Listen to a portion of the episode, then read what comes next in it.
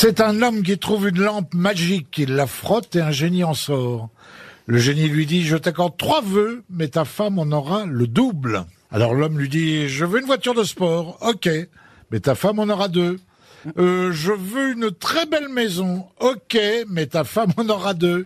Bon alors je veux être à moitié mort.